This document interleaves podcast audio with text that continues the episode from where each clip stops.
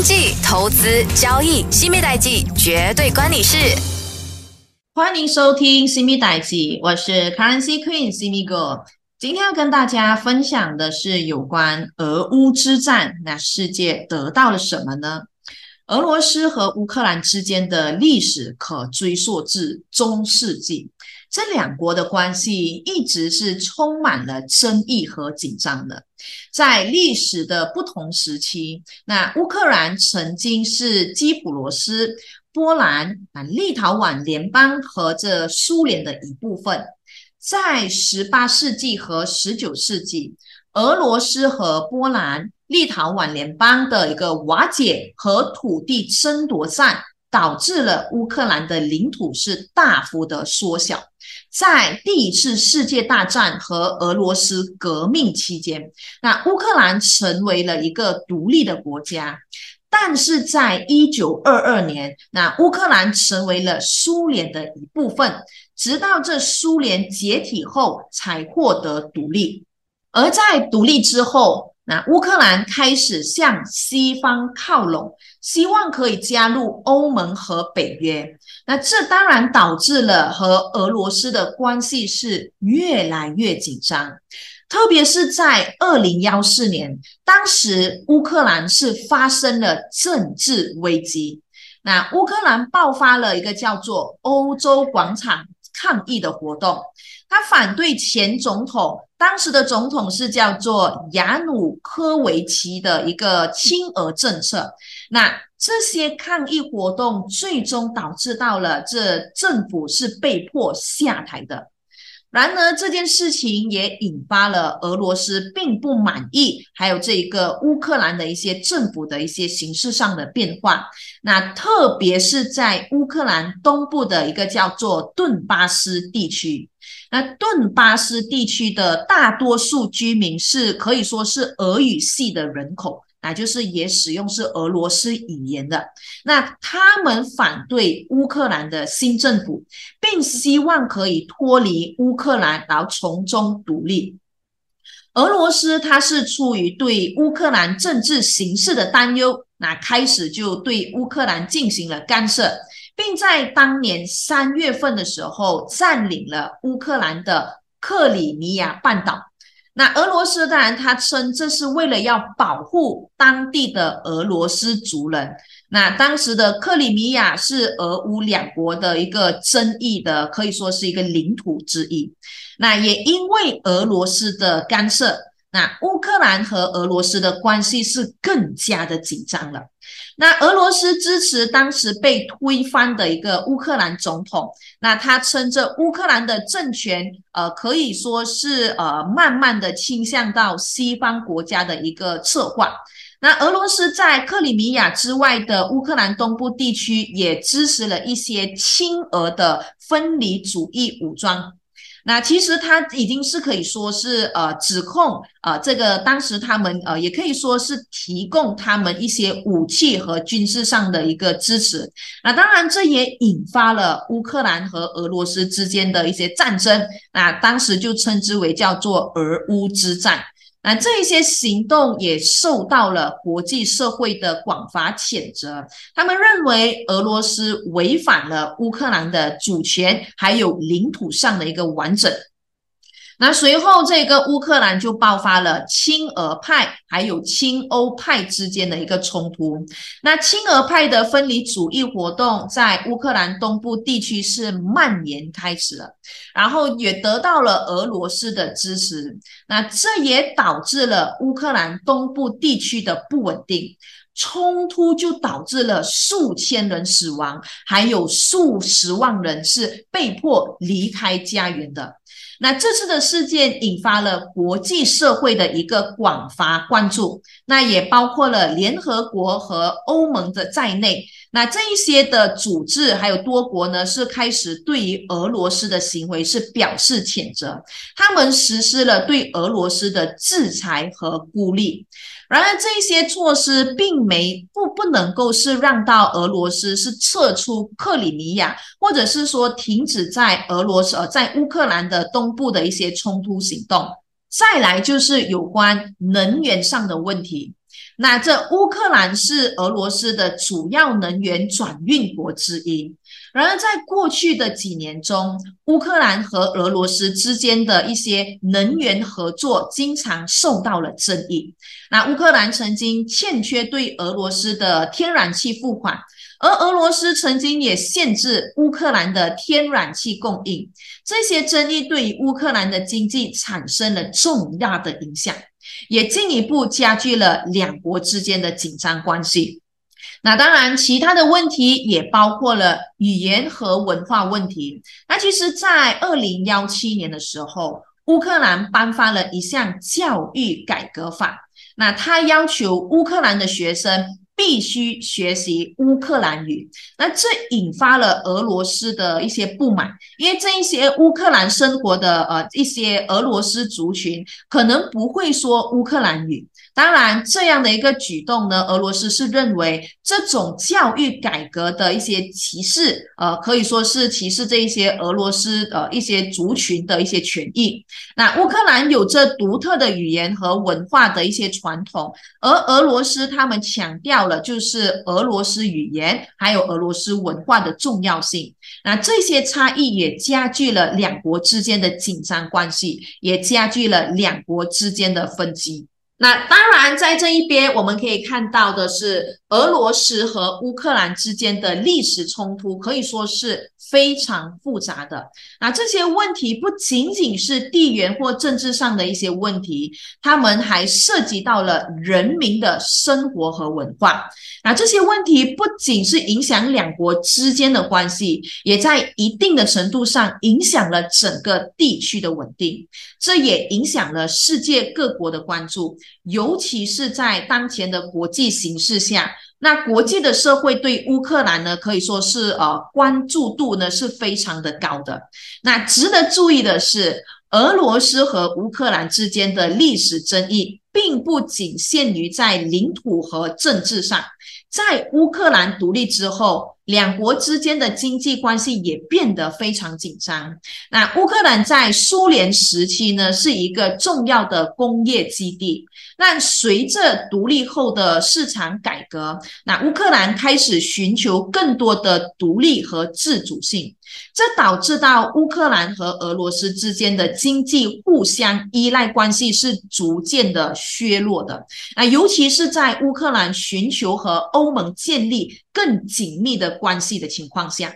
那尽管俄乌之间是存在历史和文化上文化上的一些分支，但这两个国呢，他们过去之间的关系可以说是密不可分的。俄罗斯和乌克兰之间的贸易主要包括了能源、制金、机械和一些化工等行业，两个国互为重要的一个呃贸易伙伴。那俄罗斯是乌克兰最大的天然气供应国，同时乌克兰是俄罗斯重要的粮食和工业进口国。那在这个呃这一边期间，我们也可以知道，这两国之间还有着广泛的文化交流和人员上的往来，这也促进了两国之间的贸易关系。然而，在这一个政治上的分支，还有这地缘政治的因素，那俄罗斯和乌克兰之间的贸易关系经常是受到了干扰和影响，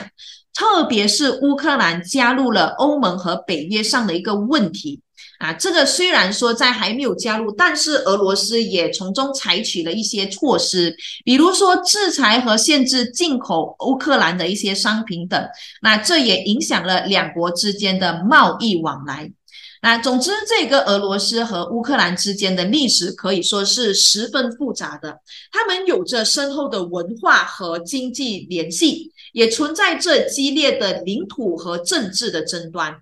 那接下来跟你聊聊二零二二年的俄乌之战影响的有哪一些？在二零二一年底，那西方和乌克兰情报机构他们发布了有关俄罗斯军队在乌克兰边境大规模的集结，还有可能会入侵做好基础设施准备的信息。虽然俄罗斯官员坚称这些准备只是军事演习，但他们也向西方发出了最后的通牒，他们要求有书面保证，北约会停止进一步向东扩张。那对在一九九七年以来。就是要加入北约的一些北约成员国的武器类型进行一些制限啊，那在这里呢，也停止与其他的一些后苏联国家，尤其是这乌克兰和格鲁吉亚的一些呃任何北约军事的合作。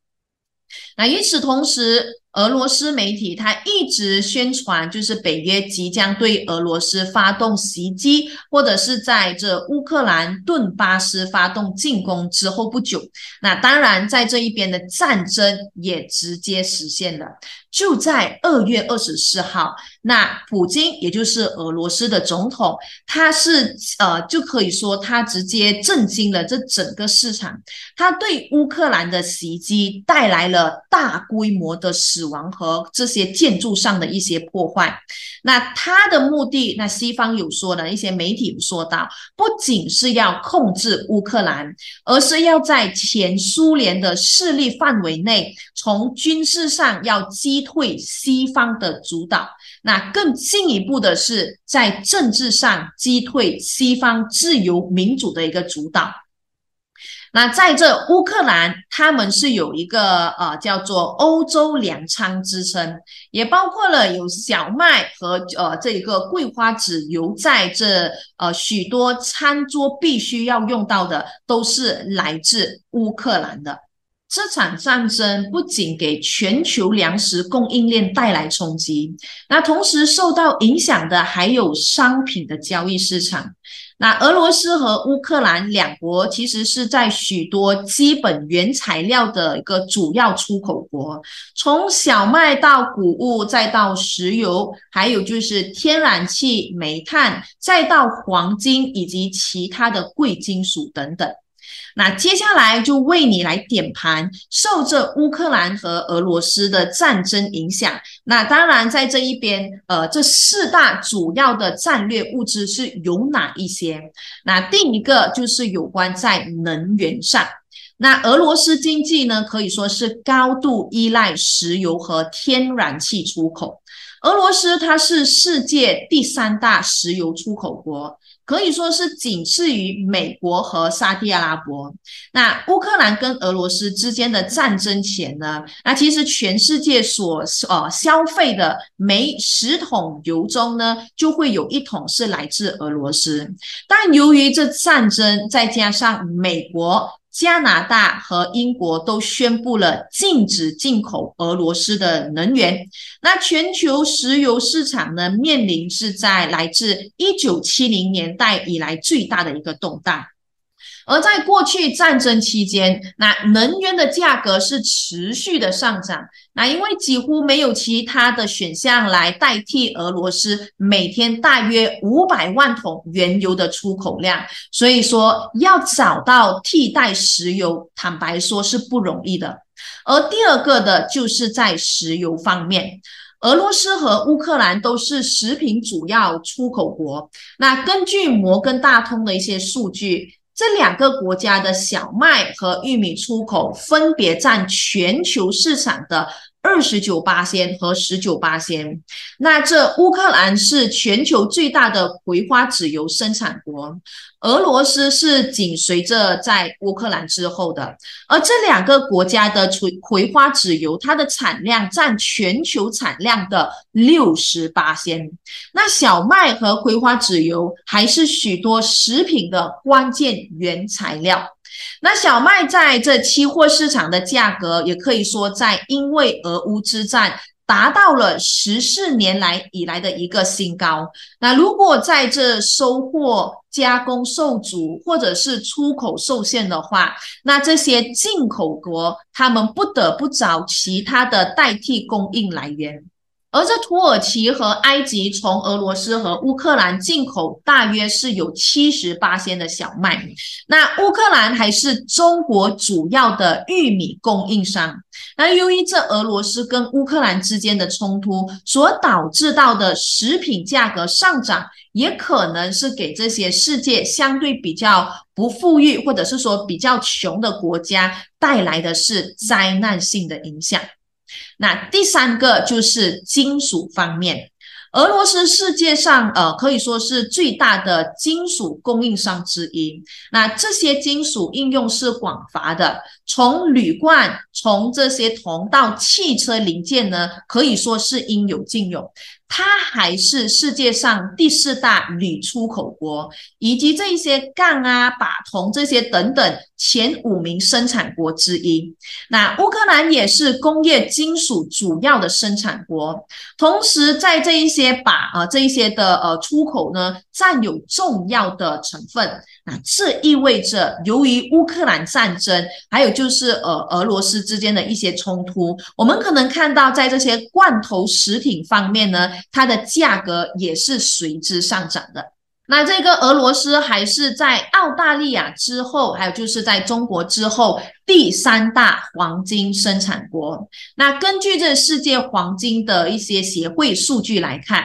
那去年呢，就是俄罗斯它的这一个供应了大约是在这里可以说是呃三百五十吨到五百多吨的黄金。那黄金呢，其实当时在二零二二年三月份呢，是来到了历史以来也是在二零二零年八月份的一个高点。那每盎司的交易呢，超过了两千美元。那这是由于市场不确定性的一些时期，然后投资者是寻求黄金的一个呃投资保险的缘故啊，所以就导致了呃也担心了这个俄罗斯和乌克兰的一些动呃供应是中断的，那当然它的金属价格也是随之飙升的。而第四个就是稀有的气体。那乌克兰是高纯的稀有气体主要供应商之一，它是制造半导体呃可以说是不可缺少的材料。那任何供应链的干扰呢，都可能加剧了这个啊芯片短缺的问题。它其实，在二零二一年已经是一个主要的问题所在。那当然，在二零幺四年到二零幺五年期间，这一个俄乌之间的一些冲突，它也让到了一些呃价格是上涨数倍的。那表明对于半导体行业来说，它的情况是非常之严重啊！因为在这半导体行业呢，其实它有很多是需要呃一些呃俄罗斯跟乌克兰之间的一些供应。那一旦是稀缺以后呢，那么价格也会随之是暴涨的。那在第五个的问题是什么？就是有关交通和运输方面了。那在过去这个新冠大流行的呃事件呢，导致到这些世界上啊哈这个海上的航线呢是变得比较复杂的。那当然，俄罗斯的一些军国主义呢也引发更多更复杂的情况。那全球大约有十一八千的航运啊是来自这俄罗斯，那四八千是来自乌克兰。那这事件也导致到了劳动力的一些短缺，并加剧了某些地区的港口是拥堵的。那黑海的大部分地区是禁止商业航运。而且呢，鉴定于这一个俄罗斯和乌克兰的封锁，以及这一些呃保险公司，他们是不愿意在这战区附近可以呃可以给予这一些道路上的一些制定一些保单。那这些航运公司呢，当然他们呃还是需要未经制裁的呃这些货物运送出俄罗斯来履行他们的合约。那他们呃中大多数的一些人也表示，一旦这一些合约是到期了，那他们也将会停止发货。那当然，这也将伤害俄罗斯，也将导致到其他地方是引发动荡。啊，随之这些冲突就一定会继续，那这一些将会附带损害，还有这些蔓延到全球的经济。那接下来继续聊聊俄乌冲突，那让世界得到了什么呢？那俄罗斯在乌克兰的战争其实是说针对一个国家发动的一个战争，但其后果其实是影响了许多的国家，包括了一些世界上比较脆弱的国家。那由于是看不到尽头。那当然，在二零二二年底的时候呢，这些战争可以说对于经济上的损失，已经是让一些某个地区造成了毁灭性的一些打击。那俄罗斯对于乌克兰开战的经济可以说是冲击，而且是蔓延更深更广。那俄罗斯当然，它本身已经停止发布一些经济数据，但它也面临着严重的衰退。与此同时，美国目前似乎并没有走向衰退，但是它的增长是正在放缓的。那消费者当然，其实他们是继续保持着悲观的一些态度。那这些发达的国家，他们能够承受高昂的价格，而且也可以从中找到了一些替代的解决方案，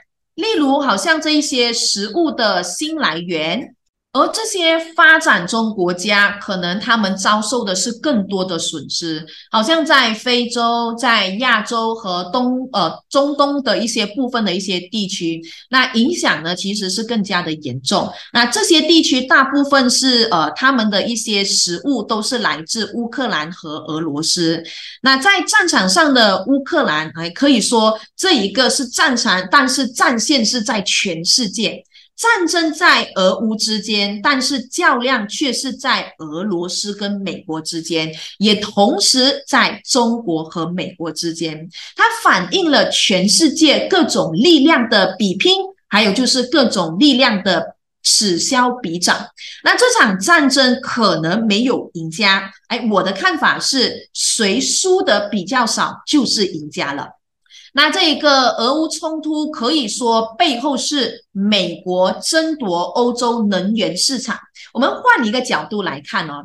俄罗斯在世界上的能源市场具有不可替代的作用。那因为俄罗斯一直以来是全球天然气资源大国，那原油资源大国、煤炭资源大国，还有就是电力资源大国。那在这一边，我们也可以看到，美国、俄罗斯、沙特阿拉伯可以说是世界前三大。这一个产油国，在二零二零年的时候，美国是排名第一位。那二零二一年的时候，俄罗斯是超过了美国和沙特阿拉伯，上升到了世界第二位。那石油的这个储储量呢，可以说它的储量和产量都是世界上位于前三位的。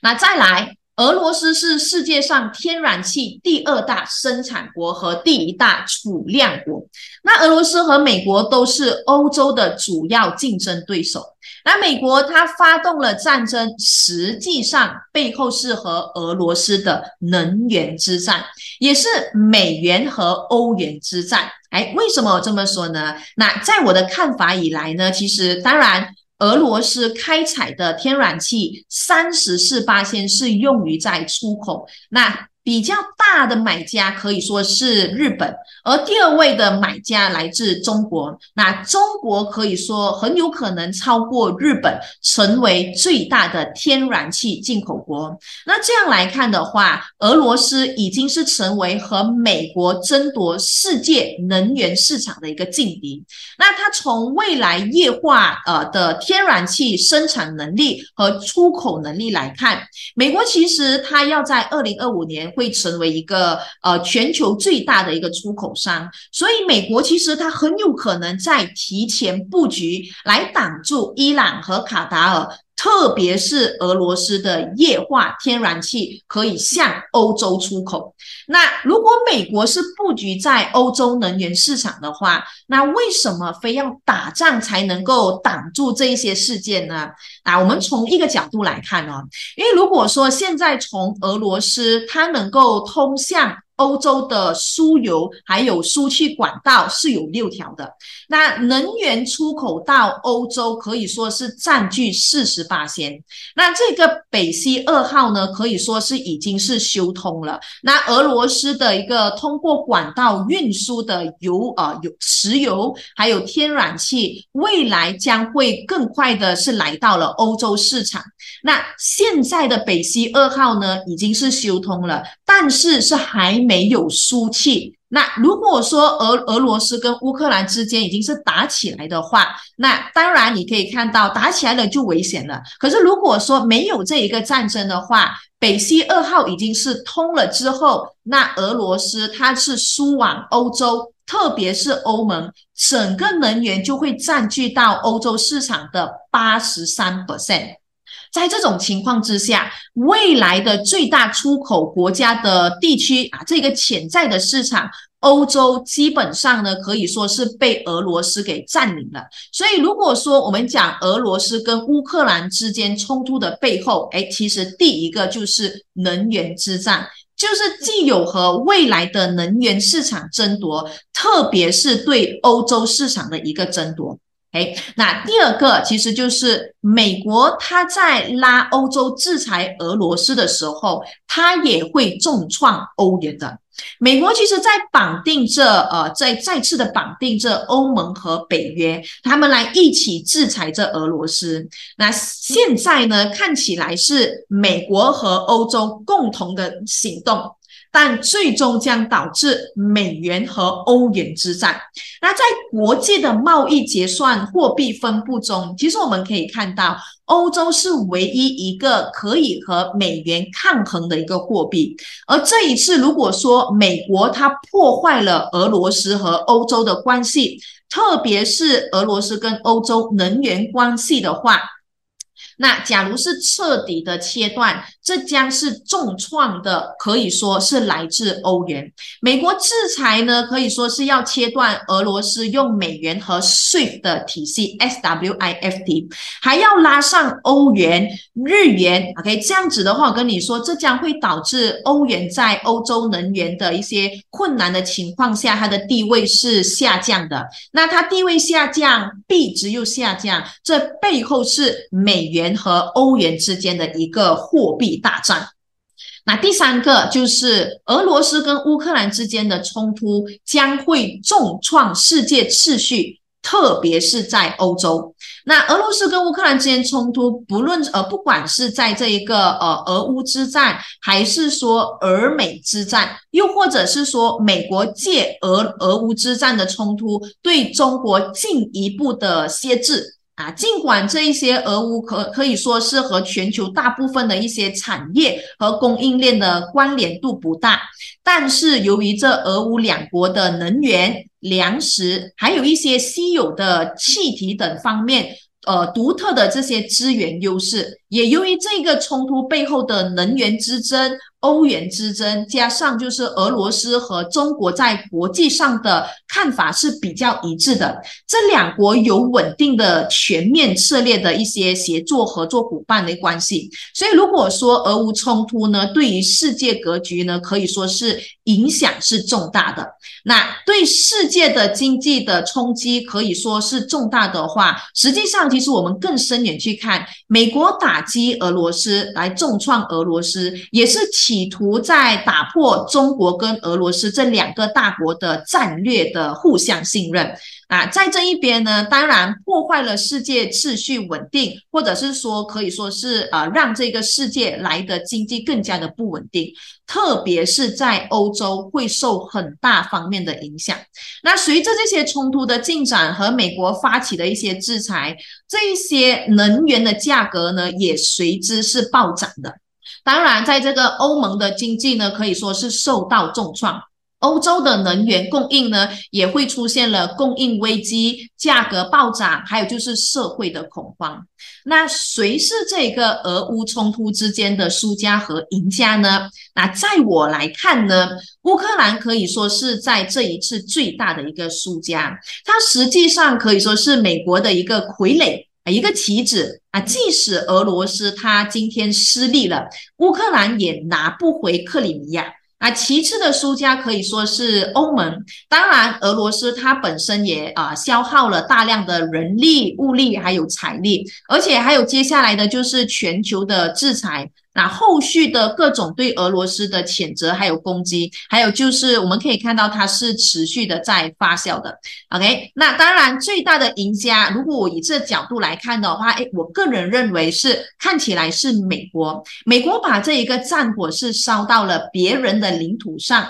把美元回流到自己的领土上，又把欧洲的市场夺到自己的手里。同时又重新控制原来已经分裂，可以说是呃已经是离心离德的一个欧洲和这北约，看起来诶，目前最大的赢家还是属于在这美国。但从长远来看，美国是鼓励和挑起这个战争，然后借刀杀人，把一个国家的收益建立在其他国家利益受损的基础上。那当然，通过这一次冲突和这一个呃一个教训，那俄罗斯、乌克兰、欧盟和世界上的大多数国国家呢，可以说他们都一定会重新的再一次认识美国。当然，我们来看一看美国它到底会不会从一个短暂、暂时的赢家转向一个长久的输家呢？好了，今天就先聊到这里，下一个星期会跟你聊一聊有关。美国衰退，它敲响全球警钟。哎，记得留守西米代吉，我是 Currency Queen 西米哥，我们下周空中见。更多资讯可浏览电子书专业西米哥吴诗梅，锁定每逢星期五早上十一点，西米代吉让金融分析师西米手把手带你听懂世界经济。